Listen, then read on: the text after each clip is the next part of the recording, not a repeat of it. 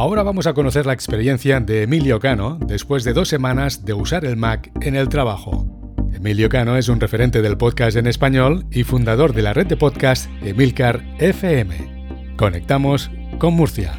Emilio, bienvenido a Territory Mac. Hola, un placer, un placer volver por estos micrófonos. ¿Desde cuándo usas la plataforma Mac? Bien, pues yo me pasé a Mac, eh, estoy de aniversario casi, el 4 de abril de 2006. Todo el proceso de creación de tus podcasts también lo usas con el Mac. Sí, sí, además evidentemente una cosa llevó a la otra, ¿no? Es decir, eh, como le ocurría, y yo creo que le sigue ocurriendo a mucha gente, el pasarme al Mac, mm, por así decirlo, desató mi productividad, ¿vale? Mi productividad eh, artística, ¿no? Mi creatividad. Por, por, redondearlo. Y en aquel momento, pues, gracias a las herramientas que tenía el Mac y que en el PC no había nada parecido siquiera, pues empecé a hacer muchas más cosas. Y una de esas cosas que comencé a hacer y sigo haciendo desde entonces es, evidentemente, la grabación, edición y publicación de podcast. Y ahora con el confinamiento a causa de la crisis sanitaria del COVID-19, también usas el Mac para realizar tu trabajo desde casa. Sí, y, es una cosa que yo ya había intentado en su momento. Yo eh, tengo un trabajo civil, ¿no? Por la mañana, por así decirlo, trabajo un trabajo en una empresa. Yo soy contable, es una cosa así como muy poco excitante, pero es lo que hay. Y eh, mi empresa, pues como en otras muchas empresas, se utilizan PCs con Windows. No ya solo los equipos que tengamos, sino las aplicaciones que funcionamos. En mi caso, así como muy específico, la aplicación de contabilidad.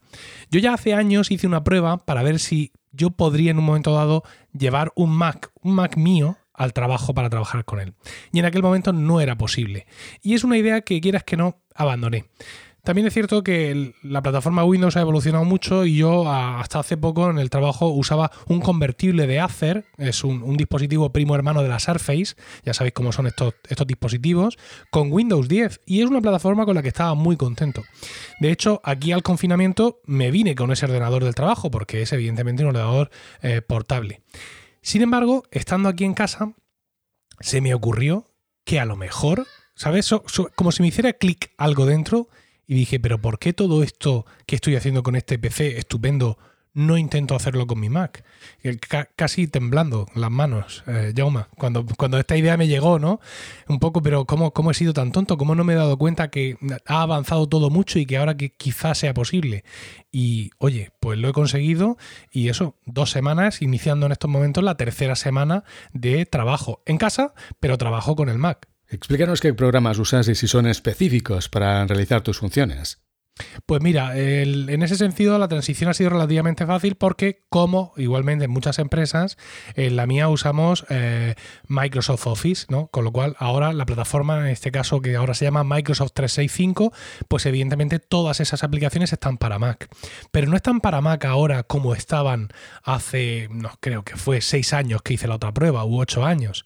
Las versiones de Microsoft Office para Mac son ahora mucho mejores de lo que eran antes. En ese sentido, Microsoft ha hecho un gran esfuerzo y ya nos encontramos con que son completamente equivalentes.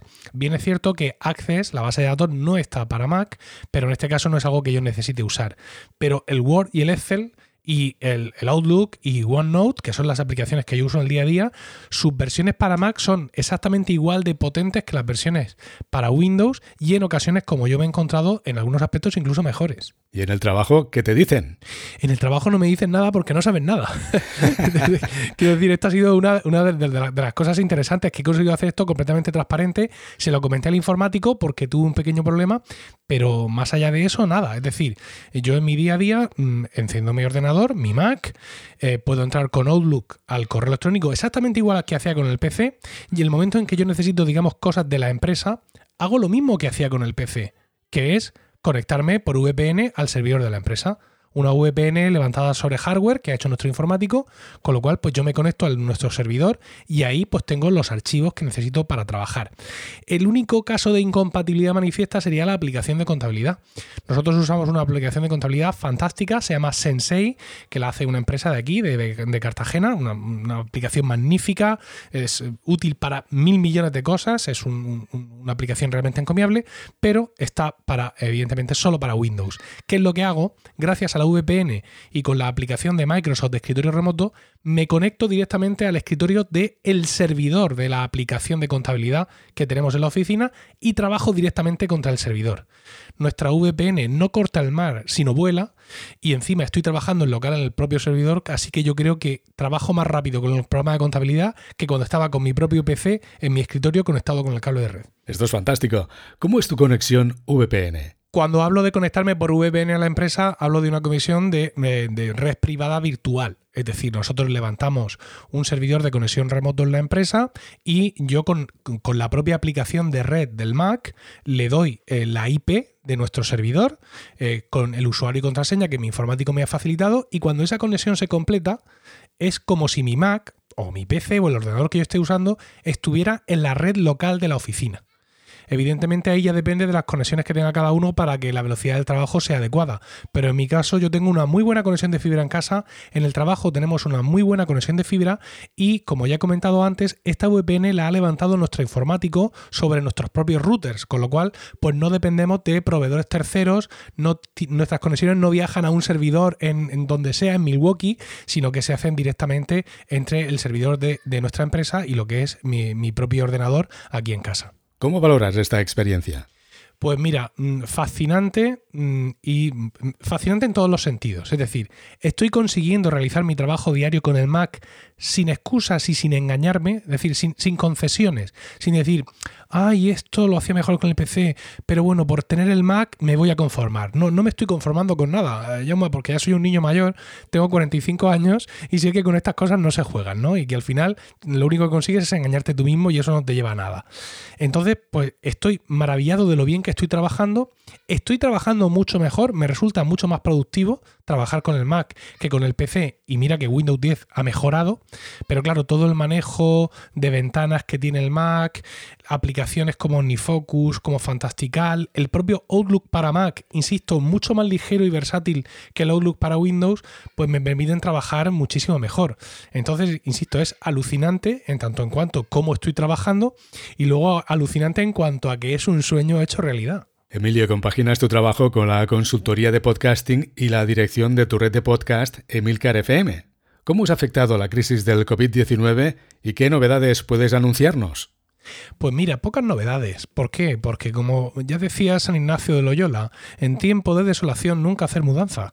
Y eso es un poco lo que hemos intentado en Emilcar FM. Es decir, en la medida de nuestras posibilidades, todos nosotros, todos nuestros podcasts siguen con su publicación, siguen con sus ritmos de publicación. Mi podcast Emilcar Daily sigue siendo un podcast diario de tecnología.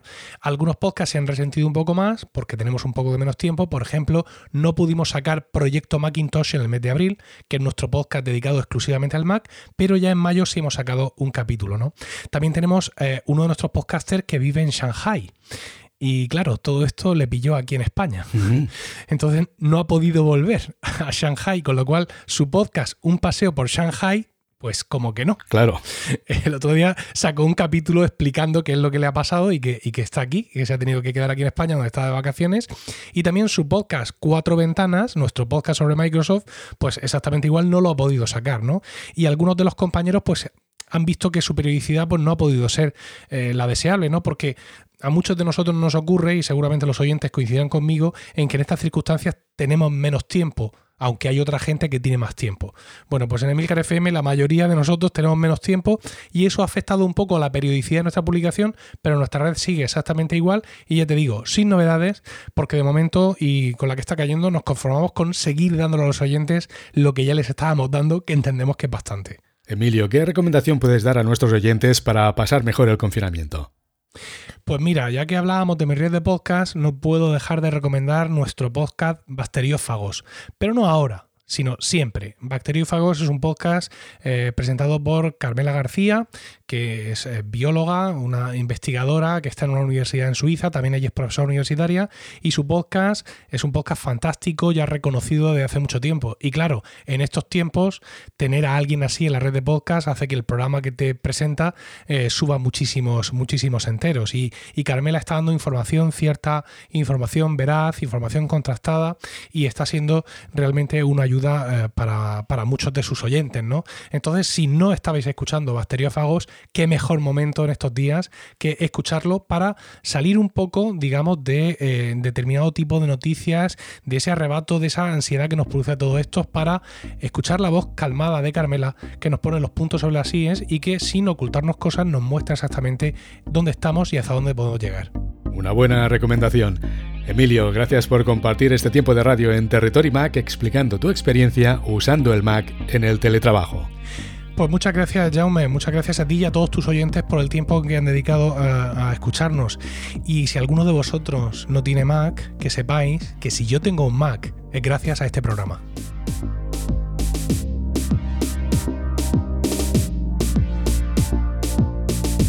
Sintonizas Territory Mac.